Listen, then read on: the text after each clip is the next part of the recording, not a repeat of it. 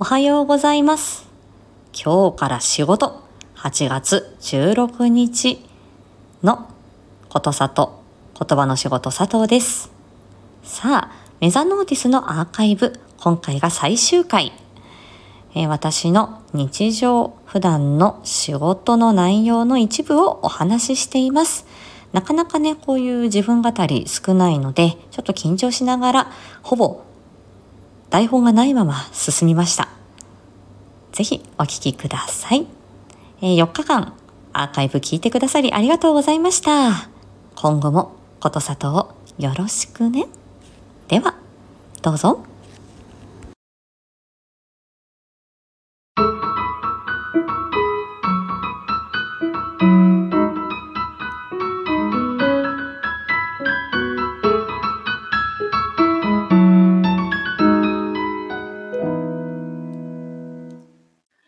皆さんおはようございます。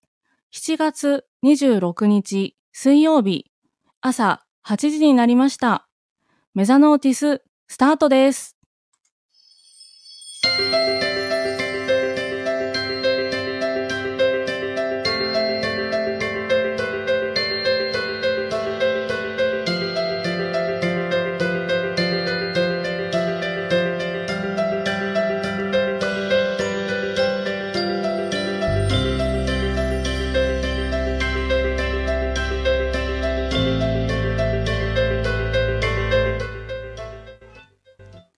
改めましておはようございます。メインパーソナリティの片岡すみらです。この番組は毎週月水金の朝8時から目覚める、気づく、つながるをコンセプトに脳がリセットされている朝に様々な分野で30分間のライブ配信をお届けする番組です。はい、ということで、えー本日登場していただくことさとチャンネル佐藤さん7月最後の出演となります。ありがとうございます。はいもうあっという間にね7月最終週最終週ということでもう早いものであっという間に最後っていうことでねちょっと寂しいなと思ってもらえると嬉しいなと思うんですが、えー今日はねニュース見てみたらビッグモーター あのニュースで持ちきりでしたね。ずっとその話をしていました。もう当分はこの話で持ちきりなのかもしれません。皆さん知ってますか？このビッグモーターズのニュース。結構ひどいです。はい。ぜひ、まだご存知ない方はね、えー見てみてください。多分、ヤフーニュースなどにも載ってるんじゃないかなと思います。はい。えーそんなね、悪いニュースも吹き飛ばす勢いで、えーメザノーティスやっていきたいと思いますので、今日もよろしくお願いいたします。はい、えーそれではですね、本日のパーソナリティを紹介いたします。本日担当していただくマンスリーパーソナリティは、ことさとチャンネル佐藤さん。テーマは言葉の仕事についてお話しいただいております。今日のトークテーマは、地域で働く言語聴覚士佐藤の日常です。前回は人はなぜ言葉を話せるのかについてお話しいただきました。日頃当たり前すぎて考えたことなかったかと思いますが、当たり前のことを改めて聞くと面白いなーって感じますね。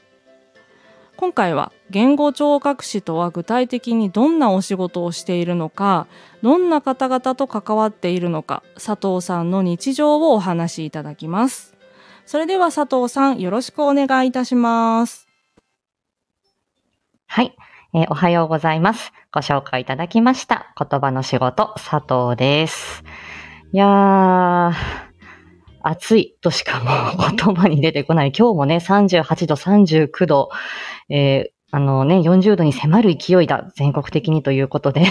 もう、早く秋が来てほしいと 思っている、もう初期あたり真っ最中の佐藤でございます。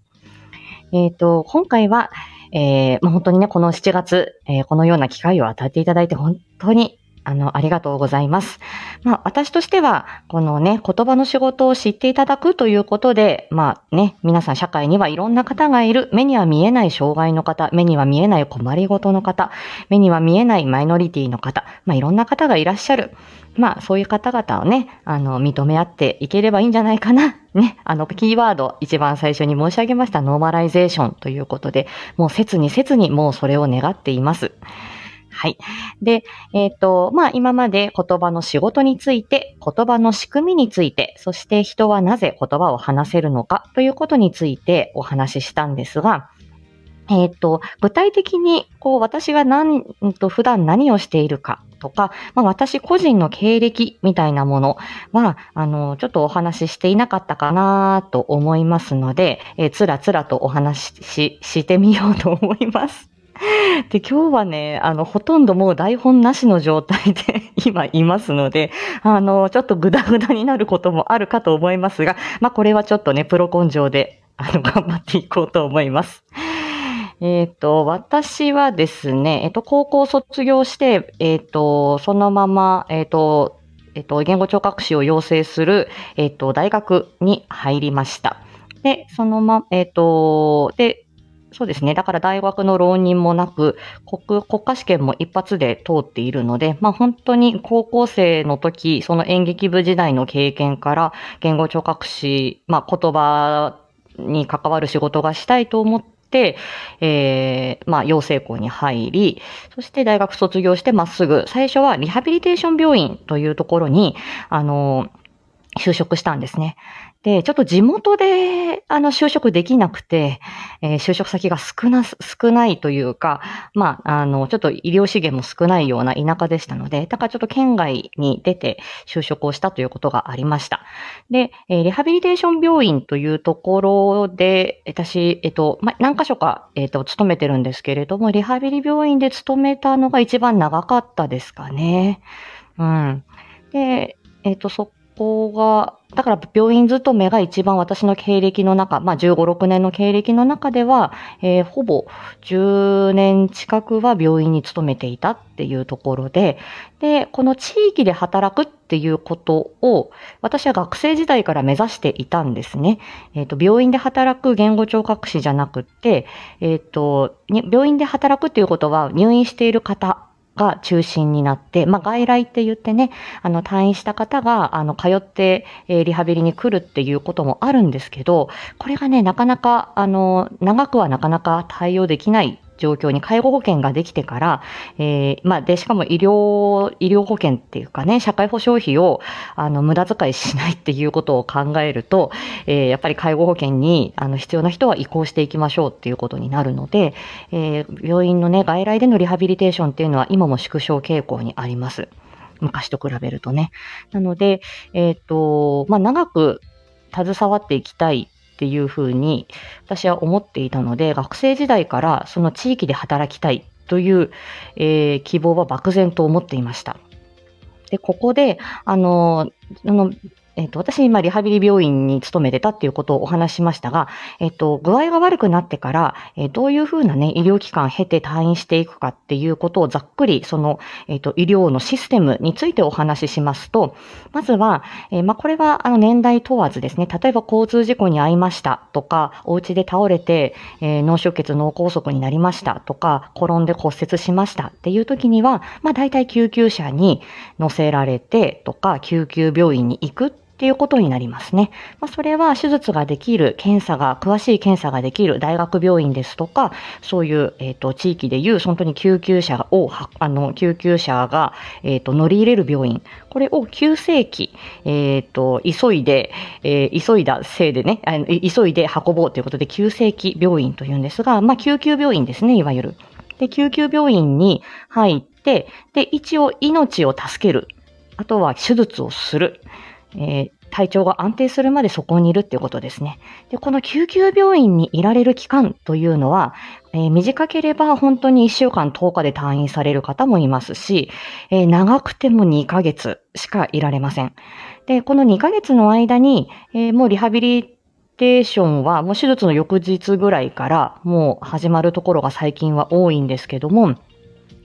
えー、ただまだ頭がぼーっとしてるとか、えー、怪我の後でまだ痛みが取れないとか、そういうこともあるので、で、あとは手術するときには、あの、気管切開だったりとか、人工呼吸器を一時的につなぐとか、えっ、ー、と、点滴だけで治療するっていうことで、食べない期間が少しあるんですね。まあ、胃に物が入って具合悪くなって吐いちゃって、それをね、あの、期間に詰まらせたりとかすると良くないので、少し胃を空っぽにしておくっていう期間が、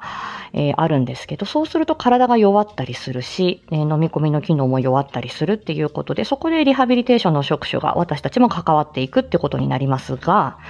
えー、2週間、あ、2週間とか2ヶ月すると、えっ、と、退院しなくちゃいけません。で、退院しないと、救急病院にずっといられちゃうとですね、今度また救急車で毎日のように患者さんが運ばれてきますので、命を、あの、ね、助けるっていうことを考えると、どんどんベッドを開けてですね、入院するベ入院する方を受け入れていかなくちゃいけない。まあ、これはあの、コロナで、あのね、発熱外来だったりとか、あの、病院がパンクしそうだ、ベッドが開かない、救急車でたらい回しにされるみたいなニュースもあったんですけども、まあ、そういうような形で、まあ、通常の医医療というのはそういうふうにあまり入院は救急病院では長くせず、えー、まあ、えー、次の病院に移るか退院するっていうことです。で、えっ、ー、と、救急車で運ばれた後、まあ、命は一応流らえた。えー、ただ、後遺症が残っている、体力が衰えた、食べられない、喋れない、えー、このままではなかなか家で介護ができない、どうしようっていうことになって、結構救急病院って あの、急に退院してくださいって言われるんですよね。で、えっ、ー、と、そこからどうするか、あの、家族は選択を迫られます。そのままお家に帰るのか、それとも施設に入るのか、えー、病院に、えっ、ー、と、別の病院に移るかっていうことでね。ただ都会になると施設はもう1年2年待ちは当たり前でしょうし、えー、次のね、リハビリ病院に関しても、えー、まあ何箇所かある、どの病院を探す、あの、どの病院に移るのかっていうことも家族が選ぶっていうことになるんですね。で、私がいたのはその救急病院で、えー、体調が安定した方、ただ、えー、このままではお家に帰れないっていう方を受け入れるリハビリテーション病院というところで、えー、勤務をしていました。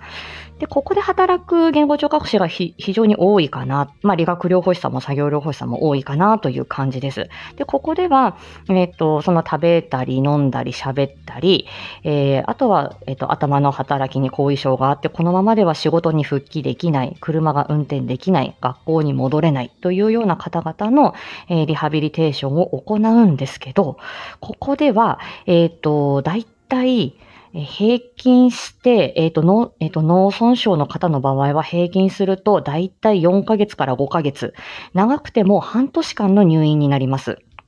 ただ、えー、この頭の働き、言葉について、えー、あとは食べたり飲んだりっていうことも、えー、これはね、なかなか半年間でつるっと治るという状況ではないんですね。で、ただ、あのまあ、ちょっと喋りやすくはなった。ちょっと言葉が出るようになった。えー、食べられるけれども、やはり一工夫が必要だ。えー、仕事にすぐには復帰できないけれども、お家で介護ができるかもしれない。っていう方で退院する方もいらっしゃるし、えー、中には、えー、やっぱり家での、まあ、後遺症が結構重かったりとか、家族も同時に具合が悪い、老老介護だ、認認介護だっていうことで、介護の手がない、家で見られないっていうことになると、えー、施設入居になったりとか、あとはもともと一人暮らしだった方が具合悪くすると、えー、まあ、元の、元々の家に戻れなかったり、結構家の事情でですね、階段を登ってからとか、えっ、ー、と、アパパートの2階でエレベーターがないとか、結構そういう住宅事情でお家に帰れないっていう方は、えー、その、えっ、ー、と、また一人で暮らせる施設を探したり、今はあの、ケア付きの住宅みたいなのもあったりするので、そういうところに入られたりします。で、えっ、と、私たちが扱っている、その失語症、言葉の、えー、後遺症だったりとか、えー、発音の障害、口やベロ、え、喉のあたりが麻痺してうまく喋れない。あとは記憶障害だったり、集中力の問題だったり、え社会復帰に影響をきたしているっていう方。なんかは、やはりその後も後遺症とのあの、お付き合いというのは続きますし、えー、体も口も言葉もですね、使わなければ退院した後も衰えます。っていうところで、私はその学生時代から、あの、思ってたんですね。えーっと、リハビリテーション病院で関われても半年だと。ただ、半年で、えーっと、これはリハビリテーションが、その支援がね、必要、うんと、そのリハビリテーションが不必要になるというわけではない。で、本当にね、数、あのね、本当に数年かけて良くなっあの、回復していくっていうところもありますし、でも、数年かかるっていうことは、えー共に自分は年を取っていくっていうことなんですね。だから病気から年数が、あの、経って、後遺症が良くなっていくかもしれないっていう可能性があると同時に、自分は年を重ねて衰えていくっていうことなので、うんと、まあ、一長一短っていうことですよね。うん、時間が解決してくれるっていうところもあるし、えー年を重ねるというところで他のいろんなリスクが生じてくるっていうことで。たなると、私は病院で、その、ある一定期間関わるっていうだけではなく、退院してからが勝負だよと。退院してからが長いじゃんっていうふうに思ってたんですよ、生意気ながら。だから病院退院、病院を退院するっていう時にはスタートラインであって、そこからまた自分の人生が再スタート始まるっていうことなんですよね。麻痺がある体で不自由な、言葉が不自由な状態で、えーちょっと自分の、その、例えばね、本当に寝る部屋がね、2階で過ごせなくなったから1階にベッドを移す。それだけでも、じゃあ、本当に家族のライフスタイルだったりとか、その過ごし方っていうのは変わるでしょうし、えーデイサービスに通うのか、えーね、ヘルパーさんが来るのか、そうすると、やっぱり家族のね、あの、過ごし方、本人の過ごし方っていうのは一変していきます。で、そこで出ていくお金、入ってくるお金、まあそういうところもあったりして、あのー大変な、大変というか、まあ人生みんな大変ですけども、退院してからが課題なんですよね。だから私は退院して、した後に、えーの方、地域で過ごしている方、まあそれは施設に入っている方も、あの、そうなんですけれども、病院を退院した後の方を支えられる言語聴覚士になりたいなっていうふうに、えー漠然と思っていました。この国家資格取る前から。ただ、地域に出ていくっていうことは、えっと、まあ、私が今やってるのは訪問リハビリテーションっていう分野なんですけれども、えっと、一人で、あのまあ、お医者さんの指示をいただいて、えっと、この人のリハビリお願いします。えー血圧これぐらいだったら注視してください。こういう状況で、えっと、こういうことのリスクがあるので気をつけるようにっていう、えーまあ、指示書というのをいただいて、で、えっ、と、看護師さんも一緒についていく場合もありますし、別の日に看護師さんが来るっていう場合もあるので、基本的には一人で、えっ、と、その地域に住んでらっしゃる、えっ、と、方々、それはお子さんから、私はお年寄りまで行ってるんですけど、えっ、と、在宅に訪問して、で、40分から60分リハビリテーションを行って帰ってくる。で、それを、まあ、えっ、と、看あの、担当の看護師さんやらお医者さんに、また、えっ、と、報告書だったりとか、随時メールだったり、えー電話だったりで、えっ、と、まあ、チームでですね、動くように情報、情報共有して、で、えーで、その人のが、まあ、在宅、お家で、えー暮らしたいっていう方々ですから、在宅で、えー自分の、えー過ごしたいように、えー過ごし続けられるように支えるっていう仕事ですね。で、やはり一人で行くので、いろんな、あ、この人が、あ、もしくは、あ、ちょっと先週よりむくみがひどくなってるかもしれないとか、苦しそうだとか、えーこれは看護師さんに今呼んだ方がいいかもしれないとかって、えーいうことを、えー自分で判断しなくてはならないっていうことなので、大学出たてのペーペーの私が出られる分野じゃないなって思ったんですね。だから、最初はリハビリテーション病院に、えっ、と、と就職して、で、えっ、と、病院でいろんな、えっ、と、いろはを、まあ、先輩もいる中で、先輩のリハビリテーション職種もいる中で、あとは、あの、えっ、と、お医者さんと画像診断だったりとか、あとは、その飲み込みの、えっ、と、その、えっ、と、レントゲンの検査だったりとか、薬の、え内容だったりとか、そういう、えっ、と、日常のですね、看護師さんが見ているような日常の医療的ケアっていうのを、まあ、間近で見て、で、自分もそこに携わることによって、え入院中に皆さんどんなご苦労があって、どんな、えっ、と、医療職がどのような役割を果たしているっていうことを、えーまあ、学んで、で、それから地域に出ようっていうことで、その 私が病院にいた10年ちょっとっていうのは自分は修行の期間だと思っていました。病院でやってる仕事も嫌いではなかったんですが、ここが私のゴールじゃないって思ってたんですね。で、えっ、と、えっ、と、今、地、今、本当にどっぷり、今、在宅医療に関わるようになって5、6年経つんですけど、すっごい楽しいです。で、最初は、あの、私今この言語聴覚士にと言語聴覚士として訪問看護ステーションっていうところに勤務をしています。で、看護師さんが大半で、えっ、ー、と、そこにリハビリテーション職種がいるんですけど、言葉の仕事は私一人だけです。だから私が休んじゃったら代わりに行く人いないし、えー、相談できる人もいないです。ただ私、それまで結構大人数の言語聴覚士を束ねるリーダー職もやってたので、あの、もういいです。後輩指導とか、あの、そういうことに身を砕くよりは、本当に患者さんのため、利用者さんのために頭と体を使いたいっていう気持ちがあったので、あの、いいです、一人で。えっ、ー、と、で、私は相談できる人、あのね、地域にはいますので、その、同じ職種の人たちが。で、今、ツイッターを通じて全国にね、あの、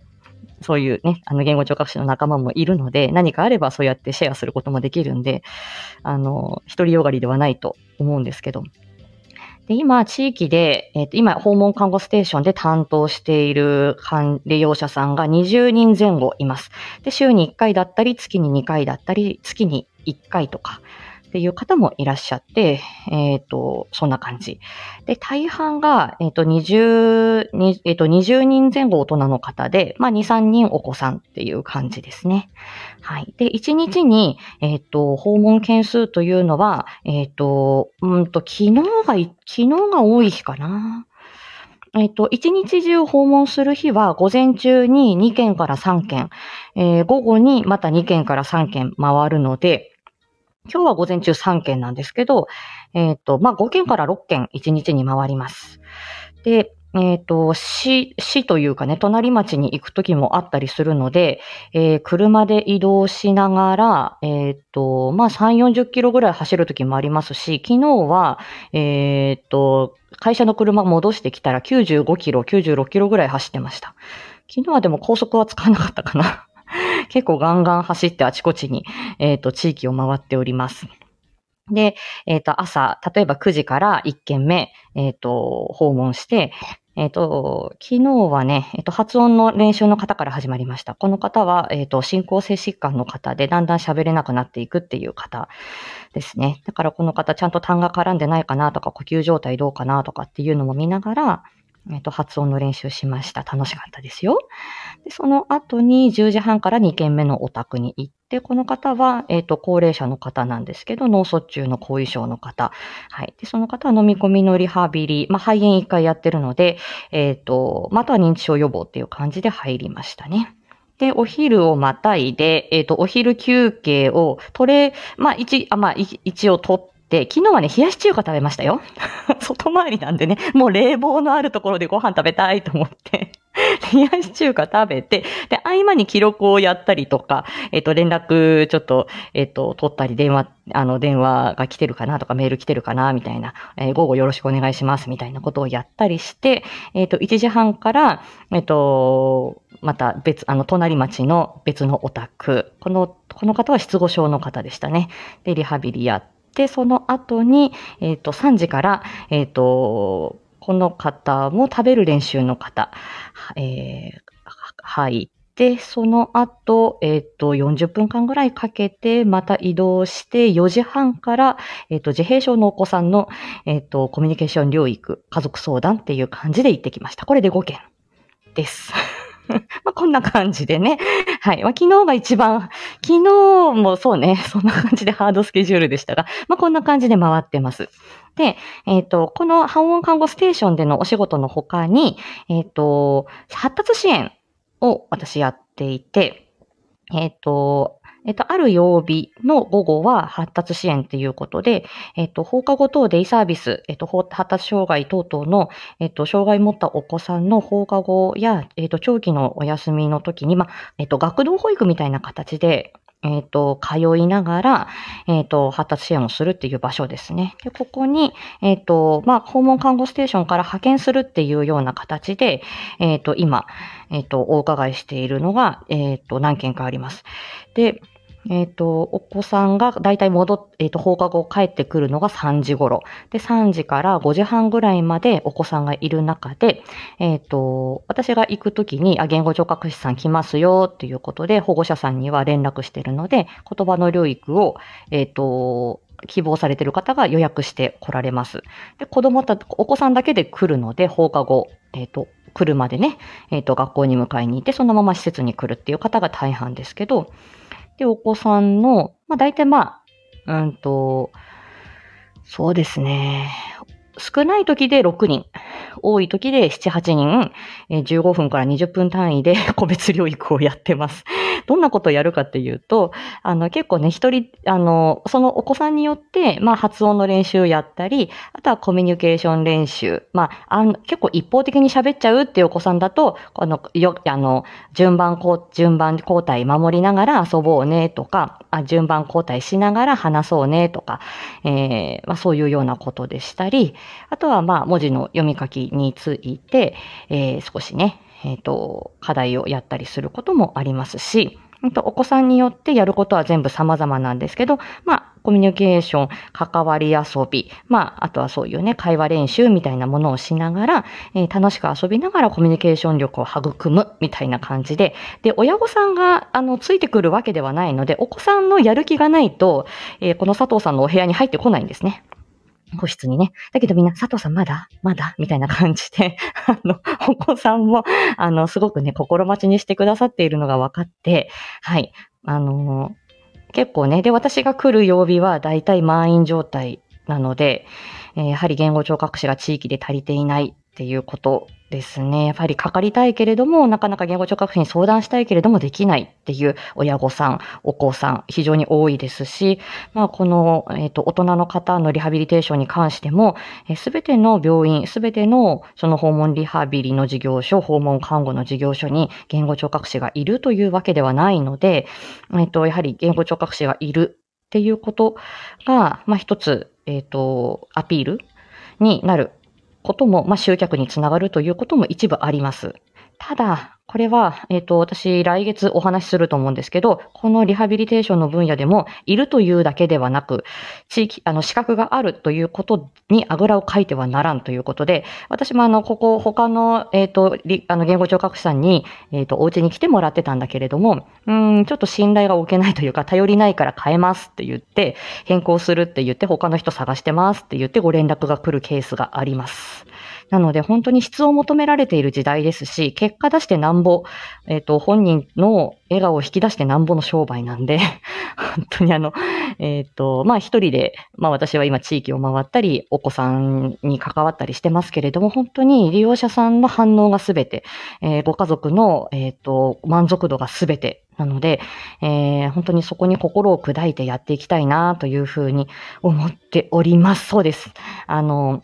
結構シビアな世界でですね、本当にこれでお金が発生するわけですから、タイムイズマネーで40分でいくら、60分でいくら、で、診療報酬ね、医療保険と介護保険どっちも言ってますけども、あの、それによるわけですし、だから必要がなければ、え担当変更だったり、えこのサービスいりませんって言って突然切られる、断られるケースもあります。まあ私少ないですけどね。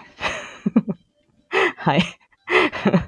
はい。なので、えっ、ー、と、まあ、私もこれ今ね、二十数件、まあ、これも、あのね、高齢者の方、お亡くなりになるケース、ね、在宅で見取っていくっていう時に、え、最後までどんな風に、えっ、ー、と、携われるかっていうことでしたり、えー、途中でね、入院するとか、え、病院で亡くなるっていう方もいらっしゃるので、増えたり減ったりなんですけど、私、この仕事、今の職場に来てから訪問の件数0件から始まって今の状況なので、あの、まあ、本当に4、5年の積み重ねで今という感じです。ただ私はこの仕事が性に合ってるので はい、地域で駆け回って寄りますよ、ということで、うー、えー、こんな感じでお話ししてみました。コツコツなんです。本当にね。えー、地を這うようにして生きております。